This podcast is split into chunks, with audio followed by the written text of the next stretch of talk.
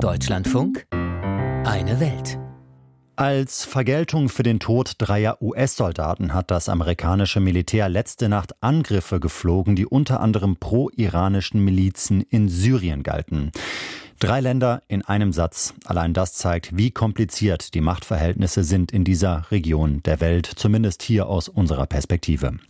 Fest steht, dass dem syrischen Machthaber Bashar al-Assad in diesem Gefüge eine nicht unerhebliche Rolle zukommt. Vor 13 Jahren brach in seinem Land ein Krieg aus, den Assad bis heute mit äußerster Härte führt. Deswegen war er zeitweilig international nahezu isoliert. Das aber hat sich mittlerweile geändert. Assad macht wieder Staatsbesuche. Letztes Jahr durfte Syrien zurückkehren in die Arabische Liga. Als einen der Gründe dafür sehen Beobachter die verdeckten Geschäfte Assads und zwar mit Drogen. Offenbar überschwemmt das syrische Regime die gesamte Region mit Kaptagon, einem stark süchtig machenden Aufputschmittel. Die Geschäfte damit spülen mutmaßlich Geld in Assads Kriegskasse und dienen ihm als politisches Druckmittel auf Nachbarländer wie zum Beispiel den Irak. Dort beginnt der Bericht unseres Korrespondenten Thilo Spanel. Unter großen Schirmen, die vor der Sonne schützen, bieten Händler Bücher, Schreibwaren und allerlei Kleinkram an. Es ist die berühmte Mutanabi-Straße in Bagdad. An diesem Tag sind nur wenige Kunden unterwegs.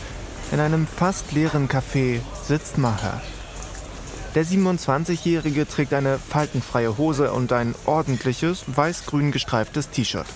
Wie ein Drogenabhängiger sieht er nicht unbedingt aus.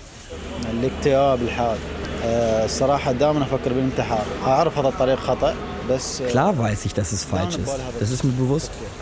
Ich esse wenig, weil ich kaum Appetit habe. In den meisten Nächten kann ich nicht schlafen und ich habe keinen Kontakt mehr zu vielen von meinen Freunden. Um irgendwie aus seiner Depression herauszukommen, nimmt er Kaptagon. Der Konsum der kleinen weißen Pillen mit den zwei eingestanzten Halbmonden versetzt jene, die sie konsumieren, kurzfristig in ein euphorisches Hoch, lenkt ab von Hunger und Müdigkeit. Aber nach dem Rausch ist es meist noch schlimmer, erzählt Maher. Eine Zeit lang habe ich probiert aufzuhören, aber da fiel es mir sehr schwer zu arbeiten. Die kleinen weißen Tabletten sind für mich überlebenswichtig geworden. Ich wünschte, ich könnte davon wegkommen, aber es klappt einfach nicht. Wie viele Menschen im Irak von Kaptagon abhängig sind, dazu gibt es lediglich Schätzungen. Zwischen 100 und 200.000 sollen es sein. Der Konsum steigt aber seit einigen Jahren stark an. Das zumindest legen abgefangene Lieferungen nahe. Behörden in Saudi-Arabien, im Libanon, Irak, in Ägypten, im Oman, eigentlich in allen Ländern der arabischen Welt, haben in den letzten Jahren tonnenweise Kaptagonpillen aus Syrien sichergestellt. Manche Experten schätzen den Umsatz mit dem syrischen Kaptagon im Jahr 2021 auf mehr als 5 Milliarden US-Dollar, wobei der tatsächliche Umsatz deutlich höher liegen könnte. Manche glauben sogar, dass er um die 50 Milliarden US-Dollar im Jahr betragen könnte. Das wäre mehr, als die mexikanischen Drogenkartelle mutmaßlich mit dem Handel von Kokain absetzen. Ursprünglich wurde Kaptagon in den 60er Jahren vom deutschen Pharmaunternehmen Degussa entwickelt, das Medikament wurde zur Behandlung von Depression und Übergewicht eingesetzt, allerdings kamen bald andere, wirkungsvollere Mittel mit weniger Nebenwirkungen auf den Markt, so dass Captagon nur noch selten verschrieben wurde. Dafür wurde es vor allem im Rotlichtmilieu und unter Drogenabhängigen immer beliebter. Captagon wurde schlussendlich in Europa verboten und es verschwand fast gänzlich von der Bildfläche. Bis dann 2011 der syrische Bürgerkrieg ausbrach. 2014 sollen bereits mehrere Millionen US-Dollar mit dem Handel und Konsum von Kaptagon-Pillen in Syrien umgesetzt worden sein, berichten Reuters und Times.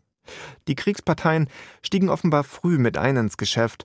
Durch die Einnahmen, die aufständische Dschihadisten, aber auch die syrische Armee bei der Produktion und dem Verkauf der Drogen in den Nachbarländern und in den Golfstaaten erzielten, sollen sie zum Beispiel Waffen und Munition gekauft haben.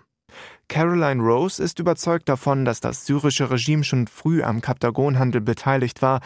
Sie arbeitet beim amerikanischen Think Tank New Lines Institute und hat sich intensiv mit dem Kaptagonhandel im Nahen und Mittleren Osten beschäftigt. You know, right around 2018, 2019, we started to see greater evidence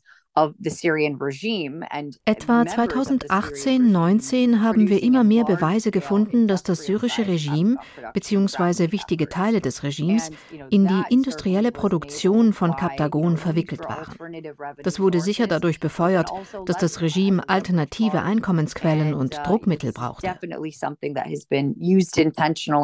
but then also as an alternative revenue stream for the regime. Es waren meist Vermutungen, die Syrien und den Assad-Clan in den letzten Jahren mit dem Kaptagonhandel in Verbindung brachten. Handfeste Beweise waren lange rar.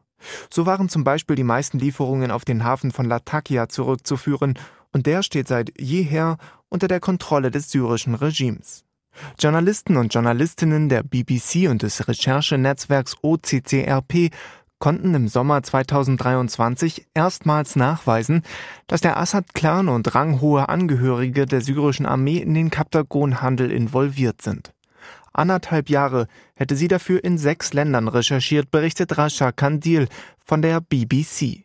There were so many challenges, but let me start with the difficulty to get access to Syria. We found Es gab so viele Hürden alleine nach Syrien hineinzukommen und sicherzustellen, dass alle Informanten keinem Sicherheitsrisiko ausgesetzt sind. Das war und bleibt die wohl größte Herausforderung bei dieser Recherche.